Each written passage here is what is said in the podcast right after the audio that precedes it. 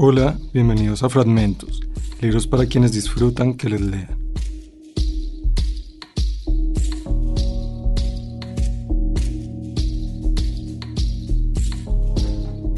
Este es el primer capítulo de nuestra cuarta temporada. Hemos leído en este espacio poemas, ensayos, cuentos y novelas. Esta vez decidimos invitar a personajes inolvidables de la literatura. Vampiros, niños videntes, mujeres dementes, asesinos. Esperamos que nos acompañen por estas aventuras, por las páginas de libros sorprendentes y esperamos que, como siempre, este sea un puente entre su imaginación y su sensibilidad. Bienvenidos.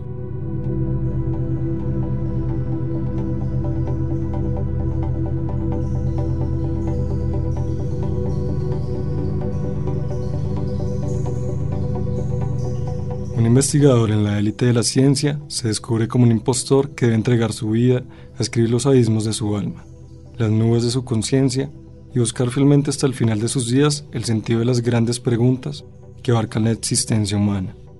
En su obra, la muerte, el destino, la historia y la dualidad moral dentro de cada uno de nosotros es una obsesión constante. Si para él la ciencia era el moral, como alguna vez declaró, el arte fue para él la única forma posible de redención individual. Ensayista prolífico, pintor, físico y escritor, existencialista en sus letras y un humanista sin precedentes que protagonizó la creación de uno de los informes más certeros contra la decadencia y el horror en nuestro continente, nacido a partir de una dictadura militar. Hay una manera de contribuir a la protección de la humanidad y es no resignarse, escribió alguna vez Ernesto Sabato el escritor que leeremos el día de hoy.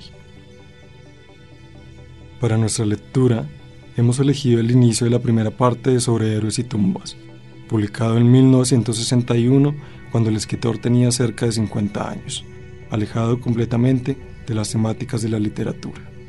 Una novela salvada del fuego, donde cayeron cientos de escritos de sábado para convertirse en la piedra angular de su obra.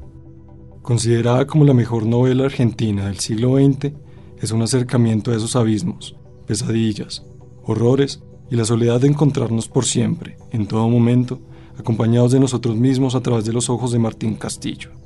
Un personaje sensible, ingenuo y atormentado, atravesado por el acontecimiento único y trascendental de la ausencia y la muerte, después de la obsesión de un primer amor oscuro, trágico y cruel que se entreteje, fricciona y juega con las fronteras de la historia, lo terrible, la locura y el mal en conjunción con la búsqueda ineludible de sí mismo.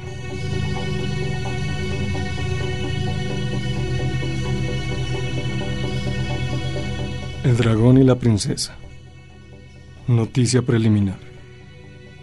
Las primeras investigaciones revelaron que el antiguo mirador, que servía de dormitorio a Alejandra, fue cercado con llave desde dentro por la propia Alejandra. Luego, aunque lógicamente no se puede precisar el lapso transcurrido, mató a su padre de cuatro balazos con una pistola calibre 32. Finalmente, echó nafta y prendió fuego. Esta tragedia, que sacudió a Buenos Aires por el relieve de esa vieja familia argentina, pudo parecer al comienzo la consecuencia de un repentino ataque de locura. Pero ahora, un nuevo elemento de juicio ha alterado ese primitivo esquema. Un extraño informe sobre ciegos que Fernando Vidal terminó de escribir la noche misma de su muerte. Fue descubierto en el departamento que con nombre es un puesto ocupaba en Villa Devoto. Es de acuerdo con nuestras referencias el manuscrito de un paranoico, pero no obstante, se dice que de él es posible inferir ciertas interpretaciones que echan luz sobre el crimen y hacen ceder las hipótesis del acto de locura ante una hipótesis más tenebrosa. Si esa inferencia es correcta, también se explicaría por qué Alejandra no se suicidó con una de las dos balas que restaban en la pistola, optando por quemarse viva. Fragmento de una crónica policial publicada el 28 de junio de 1955 por La Razón de Buenos Aires. Un sábado de mayo de 1953, dos años antes de los acontecimientos de Barracas, un muchacho alto y encorvado caminaba por uno de los senderos del Parque Lesama. Se sentó en un banco, cerca de la estatua de Ceres, permaneció sin hacer nada, abandonado a sus pensamientos. Como un bote a la deriva en un gran lago aparentemente tranquilo, pero agitado por corrientes profundas, pensó Bruno, cuando después de la muerte de Alejandra, Martín le contó, confusa y fragmentariamente, alguno de los episodios vinculados a aquella relación, y no solo lo pensaba, sino que lo comprendía. ¿Y de qué manera? Ya que aquel Martín de 17 años le recordaba su propio antepasado, al remoto Bruno que a veces vislumbraba a través de un territorio neblinoso de 30 años, territorio enriquecido y devastado por el amor, la desilusión y la muerte. Melancólicamente lo imaginaba en aquel viejo parque, con la luz crepuscular demorándose sobre las modestas estatuas, sobre los pensativos leones de bronce, sobre los senderos cubiertos de hojas blandamente muertas. A esa hora en que comienzan a oírse los pequeños murmullos, en que los grandes ruidos se van retirando, como se apagan las conversaciones demasiado fuertes en la habitación de un moribundo. Y entonces, el rumor de la fuente, los pasos de un hombre que se aleja, el gorjeo de los pájaros que no terminan de acomodarse en sus nidos, el lejano grito de un niño comienzan a notarse con extraña gravedad. Un misterioso acontecimiento se produce en esos momentos. Anochece. Y todo es diferente. Los árboles, los bancos, los jubilados que encienden alguna fogata con hojas secas, la sirena de un barco en la en azul, el distante eco de la ciudad. Es ahora en que todo entra en una existencia más profunda y enigmática, y también más temible para los seres solitarios que hasta ahora permanecen callados y pensativos en los bancos de las plazas y parques de Buenos Aires. Martín levantó un trozo de diario abandonado, un trozo en forma de país, un país inexistente pero posible. Mecánicamente leyó las palabras que se referían a Suez, a comerciantes que iban a la cárcel de Villa Devoto, algo que dijo Giorgio al llegar. Del otro lado, medio manchada por el barrio, se veía una foto. Perón visita el teatro Isepolo. Más abajo, un excombatiente mataba a su mujer y a otras cuatro personas a hachazos. Arrojó el diario. Casi nunca suceden cosas, le diría a Bruno, años después, aunque la peste diezme una región de la India. Volví a ver la cara pintarregiada de su madre diciendo, existís porque me descuide. Valor, sí señor. Valor era lo que le había faltado, que si no, habría terminado en las cloacas. Madre cloaca. Cuando de pronto, dijo Martín, Tuve la sensación de que alguien estaba a mis espaldas, mirándome. Durante unos instantes permaneció rígido, con esa rigidez expectante intensa, cuando, en la oscuridad del dormitorio, se creó oír un sospechoso crujido, porque muchas veces había sentido esa sensación sobre la nuca, pero era simplemente molesta o desagradable, ya que, explicó, siempre se había considerado feo y risible, y lo molestaba la sola presunción de que alguien estuviera estudiándolo, o por lo menos observándolo a sus espaldas razón por la cual se sentaba en los asientos últimos de los tranvías y ómnibus, o entraba al cine cuando las luces estaban apagadas. En tanto que en aquel momento sintió algo distinto, algo, vaciló como buscando la palabra más adecuada, algo inquietante, algo similar a ese crujido, sospechoso, que oímos o creemos oír en la profundidad de la noche. Hizo un esfuerzo para mantener los ojos sobre la estatua, pero en realidad no la veía más. Sus ojos estaban vueltos hacia adentro, como cuando se piensa en cosas pasadas y se trata de reconstruir oscuros recuerdos que exigen toda la concentración de nuestro espíritu. Alguien está tratando de comunicarse conmigo, dijo que pensó agitadamente. La sensación de sentirse observado agravó como siempre sus vergüenzas. Se veía feo, desproporcionado, torpe. Hasta sus 17 años se le ocurrían grotescos. Pero si no es así, le diría dos años después la muchacha que en ese momento estaba a sus espaldas. Un tiempo enorme, pensaba Bruno, porque no se medía por meses, ni siquiera por años, sino como es propio esa clase de seres por catástrofes espirituales y por días de absoluta soledad y de inenarrable tristeza, días que se alargaban y se deforman como tenebrosos fantasmas sobre las paredes del tiempo, si no es así de ningún modo, y lo escrutaba como un pintor observó a su modelo, chupando nerviosamente su eterno cigarrillo. Espera, decía, sos algo más que un buen mozo, decía. Sos un muchacho interesante y profundo, aparte de que tenés un tipo muy raro. Sí, por supuesto, admitía Martín, sonriendo con amargura mientras pensaba. Ya ves que tengo razón. Porque todo eso se dice cuando uno no es buen mozo y todo lo demás no tiene importancia. Pero te digo que esperes, contestaba con irritación. Sos largo y angosto, como un personaje del greco. Martín gruñó. Pero cállate, prosiguió con indignación como un sabio que es interrumpido, distraído con trivialidades en el momento en que está a punto de hallar la ansiada fórmula final. Y volviendo a chupar ávidamente el cigarrillo, como era habitual en ella cuando se concentraba y frunciendo fuertemente el ceño agregó, pero sabes, como rompiendo de pronto con ese proyecto de aceta español de te revientan unos labios sensuales y además tienes esos ojos húmedos. Cállate, yo sé que no te gusta nada todo esto que te digo, pero déjame terminar. Creo que las mujeres te van a encontrar atractivo, a pesar de lo que vos te supones. Sí, también tu expresión, una mezcla de pureza, de melancolía y de sensualidad reprimida. Pero además, un momento, una ansiedad en tus ojos, debajo de esa frente que parece un balcón saledizo. Pero no sé si es todo eso lo que me gusta en vos. Creo que es otra cosa. Que tu espíritu domina sobre tu carne, como si estuviera siempre en posición de firme. Bueno, gustar acaso no sea la palabra. Quizá me sorprende me admira o me irrita, no sé. Tu espíritu reinando sobre tu cuerpo como un dictador austero. Como si Pío XII tuviera que vigilar un prostíbulo. Vamos, no te elogies, si ya sé que sos un ser angelical. Además, como te digo, no sé si eso me gusta en vos o es lo que más odio. Hizo un gran esfuerzo por mantener la mirada sobre la estatua. Dijo en aquel momento sintió miedo y fascinación, miedo de darse vuelta y un fascinante deseo de hacerlo. Recordó que una vez, en la quebrada de Humahuaca, al borde de la garganta del diablo, mientras contemplaba a sus pies el abismo negro, una fuerza irresistible lo empujó de pronto a saltar hacia el otro lado. Y en ese momento le pasaba algo parecido, como si se sintiese impulsado a saltar a través de un oscuro abismo, hacia el otro lado de su existencia. Y entonces, aquella fuerza, inconsciente pero irresistible, le obligó a volver su cabeza. Apenas la divisó, apartó con rapidez su mirada, volviendo a colocarla sobre la estatua. Tenía pavor por los seres humanos. Le parecían imprevisibles, pero sobre todo perversos y sucios. Las estatuas, en cambio, le proporcionaban una tranquila felicidad, pertenecían a un mundo ordenado, bello y limpio. Pero le era imposible ver la estatua.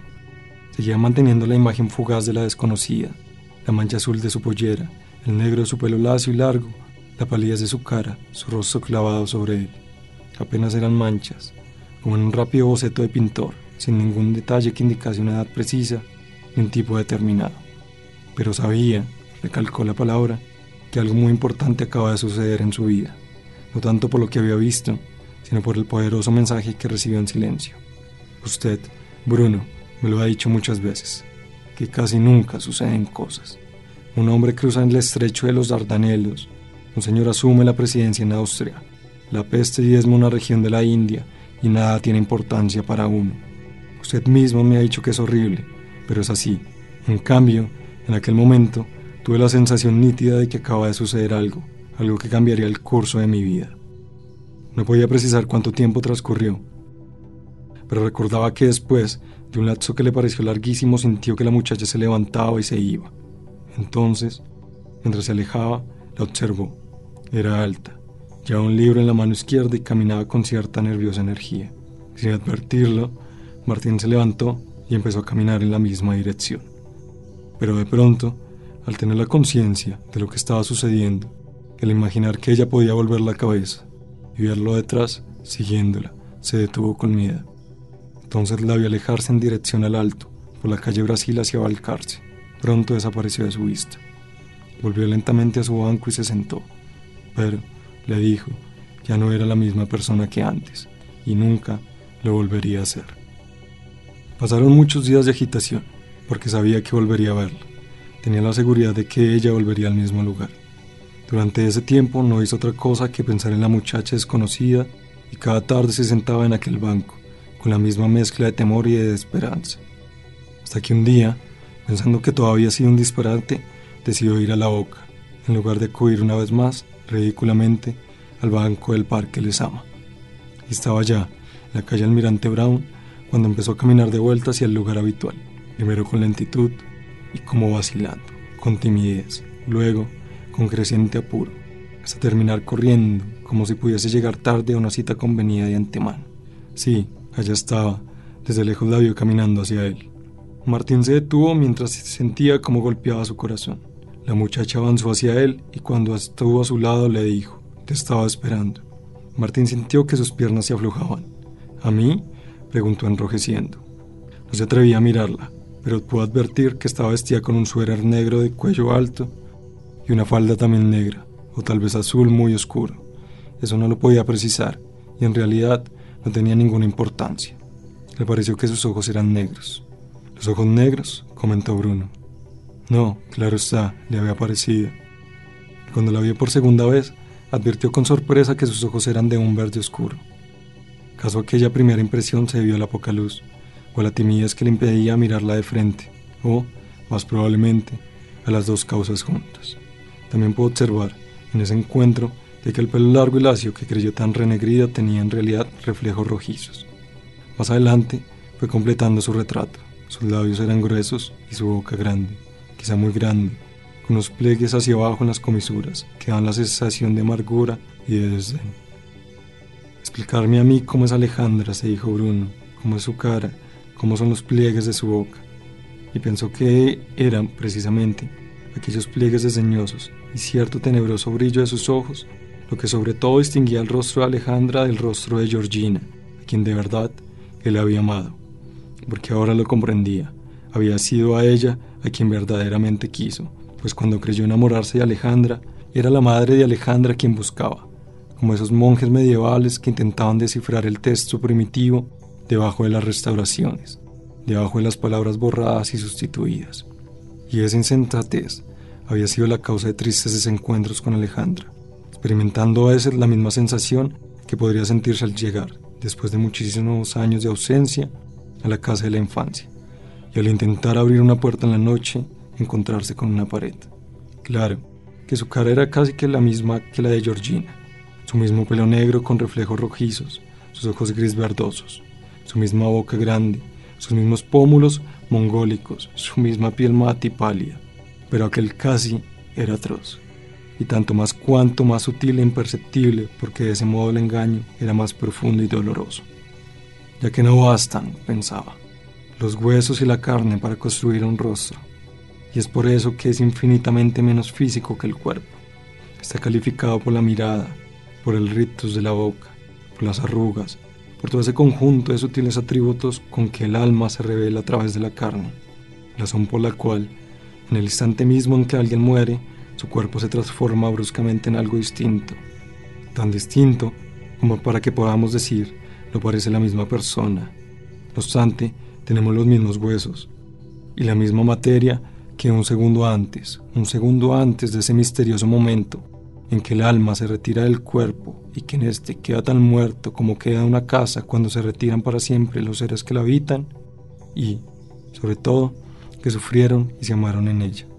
Pues no son las paredes, ni el techo, ni el piso lo que individualiza la casa, sino esos seres que la viven con sus conversaciones, sus risas, con sus amores y odios, seres que impregnan la casa de algo inmaterial pero profundo, de algo poco material como es la sonrisa en un rostro, aunque sea mediante objetos físicos como alfombras, libros o colores. Pues los cuadros que vemos sobre las paredes, los colores con que han sido pintadas las puertas y ventanas, el diseño de las alfombras, las flores que encontramos en los cuartos, los discos y libros, aunque objetos materiales, como también pertenecen a la carne, los labios y las cejas, son, sin embargo, manifestaciones del alma, ya que el alma no puede manifestarse a nuestros ojos materiales, sino por medio de la materia. Y eso es una precariedad del alma, pero también una curiosa sutileza. ¿Cómo? ¿Cómo? preguntó Bruno. Vine para verte, dijo Martín, que dijo Alejandra. Ella se sentó en el césped. Y Martín ha de haber manifestado mucho asombro en su expresión porque la muchacha agregó, ¿no crees acaso en la telepatía? Sería sorprendente porque tenés todo el tipo. Cuando los otros días te vi en el banco, sabía que terminarías por darte vuelta. ¿No fue así? Bueno, también estaba segura de que te acordarías de mí. Martín no dijo nada.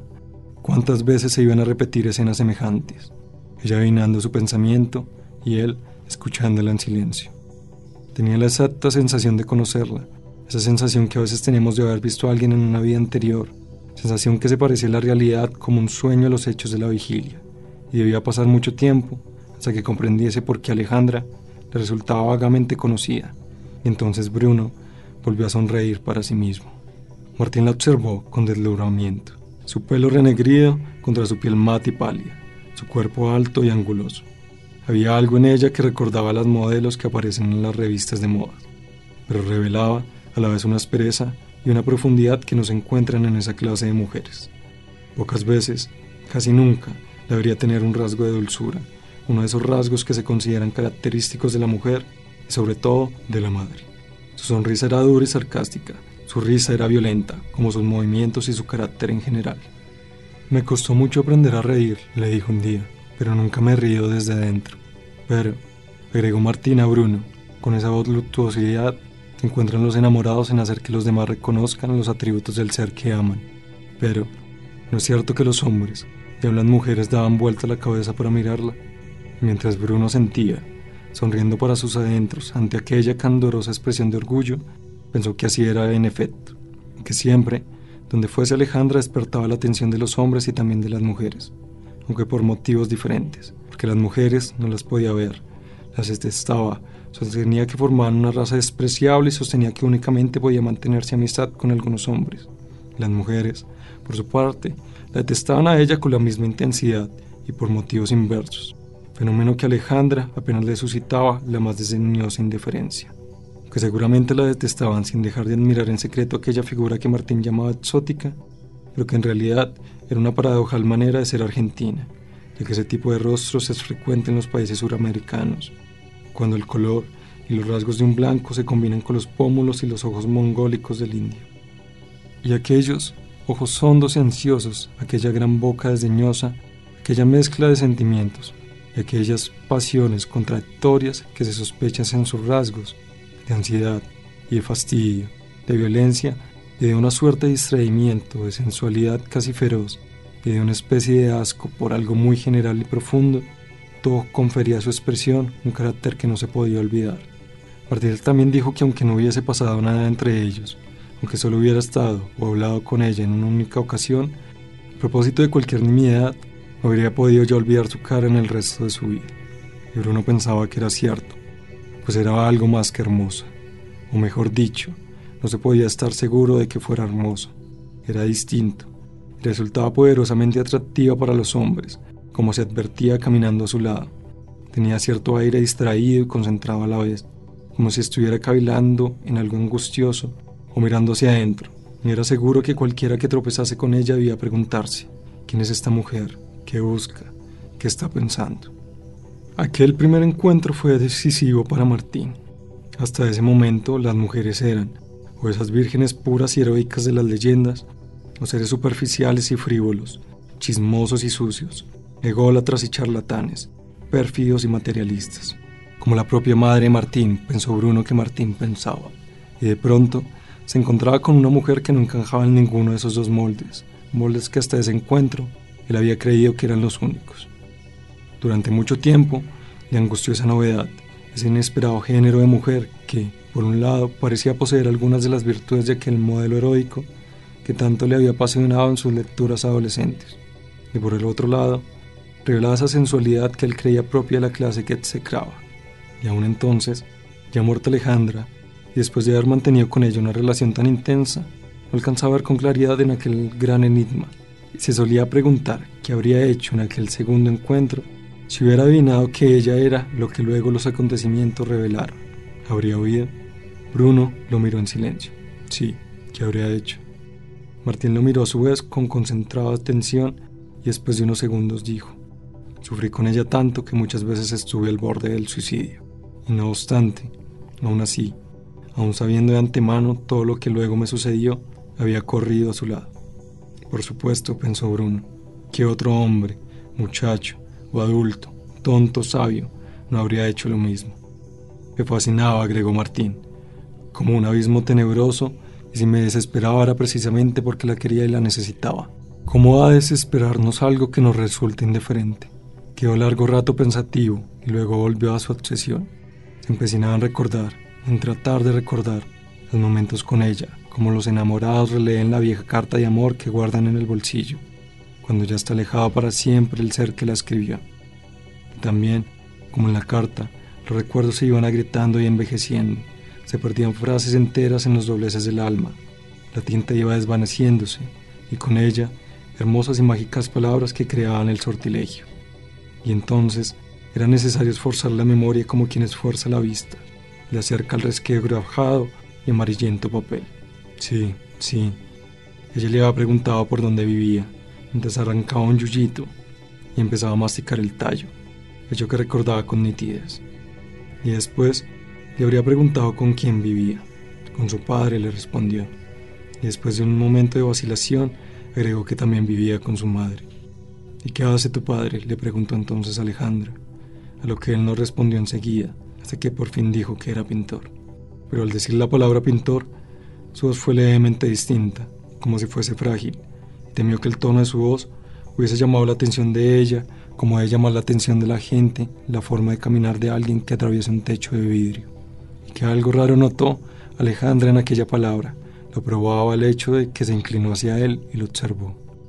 Te estás poniendo colorado, comentó. ¿Yo? preguntó Martín. Y como sucede siempre en esas circunstancias, enrojeció aún más. Pero, ¿qué te pasa? insistió ella, con el tallito en suspenso. Nada, ¿qué me va a pasar? Se produjo un momento de silencio. Luego, Alejandra volvió a recostarse de espaldas sobre el césped, recomenzando su tarea con el tallito. Y mientras Martín miraba una batalla de cruceros de algodón, reflexionaba que él no tenía por qué avergonzarse del fracaso de su padre. Una sirena de barcos se oyó desde las dársena y Martín pensó, Coral sí, Islas Marquesas. Pero dijo, Alejandra es un nombre raro. ¿Y tu madre? preguntó. Martín se sentó y empezó a arrancar unas matitas de hierba. Encontró una piedrita y pareció estudiar su naturaleza, como un geólogo. ¿No me oís? Sí. Te pregunté por tu madre. Mi madre, respondió Martín en voz baja, es una cloaca. Alejandra se incorporó al medias, apoyándose sobre un codo y mirándolo con atención. Martín, sin dejar de examinar la piedrita, se mantenía en silencio, con las mandíbulas muy apretadas, pensando cloaca, madre cloaca, y después agregó, siempre fue un estorbo desde que nací. Sentía como si gases venenosos y fétidos hubiesen sido inyectados en su alma a miles de libres de presión.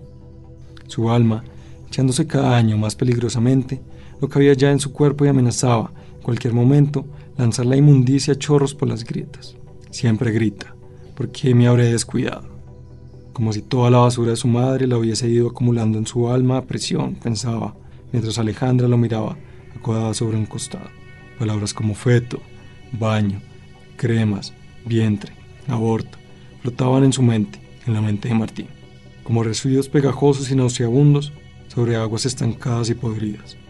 Y entonces, como si hablara consigo mismo, agregó que durante mucho tiempo había creído que no lo había amamantado por falta de leche, hasta que un día su madre le gritó que no lo había hecho para no deformarse, y también le explicó que había hecho todo lo posible para abortar, menos el raspajo, porque odiaba el sufrimiento tanto como adoraba comer caramelos y bombones, leer revistas de radio y escuchar música melódica o que también decía que le gustaba la música seria, los valses vieneses y el príncipe Calender, que desgraciadamente ya no estaba más.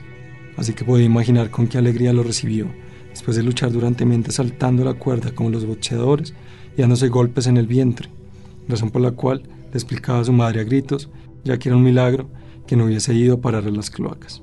Se cayó, examinó la piedrita una vez más y luego la arrojó lejos. Será por eso, agregó, que cuando pienso en ella, Siempre se me asocia la palabra cloaca. Volvió a reírse con aquella risa. Alejandra lo miró asombrada porque Martín todavía tuviese ánimo para reírse. Pero al verle las lágrimas, seguramente comprendió que aquello que había estado oyendo no era risa, como sostenía Bruno.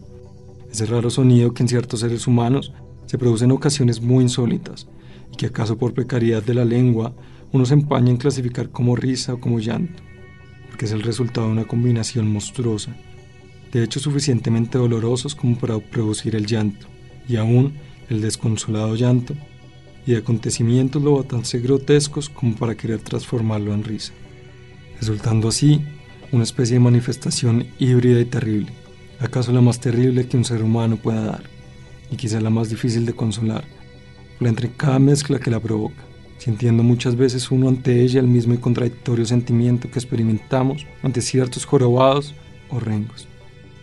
Los dolores en Martín se habían ido acumulando uno a uno sobre sus espaldas de niño, como una carga creciente y desproporcionada, y también grotesca. De modo que él sentía que debía moverse con cuidado, caminando siempre como un equilibrista que tuviera que atravesar un abismo sobre un alambre, pero con una carga grosera y maloliente, como si llevara enormes fardos de basura y excrementos y monochillones, pequeños payasos vociferantes y movedizos, que mientras él concentraba toda su atención en atravesar el abismo sin caerse, el abismo negro de su existencia, le gritaba cosas hirientes, se mofaban de él y armaban allá arriba, sobre los fardos de basura y excrementos, una infernal algarabía de insultos y sarcasmos, espectáculo que, a su juicio, debía despertar en los espectadores una mezcla de pena y enorme y monstruoso regocijo. Tan tragicómico era, motivo por el cual no se consideraba con derechos a abandonarse al simple llanto, ni aún ante un ser como Alejandra, un ser que parecía haber estado esperando durante un siglo y pensaba que tenía el deber, el deber casi profesional de un payaso a quien le había ocurrido la mayor desgracia de convertir aquel llanto en una mueca de risa. Pero sin embargo, medida que había ido comenzando aquellas pocas claves, Alejandra sentía como una liberación, y por un instante pensó que su mueca risible podía por fin convertirse en un enorme, convulsivo y tierno llanto, derrumbándose sobre ella como si por fin hubiese logrado atravesar el abismo. Y así lo hubiera hecho, así lo hubiera querido hacer. Dios mío, pero no lo hizo, sino que apenas inclinó su cabeza sobre el pecho, dándose vuelta para ocultar sus lágrimas.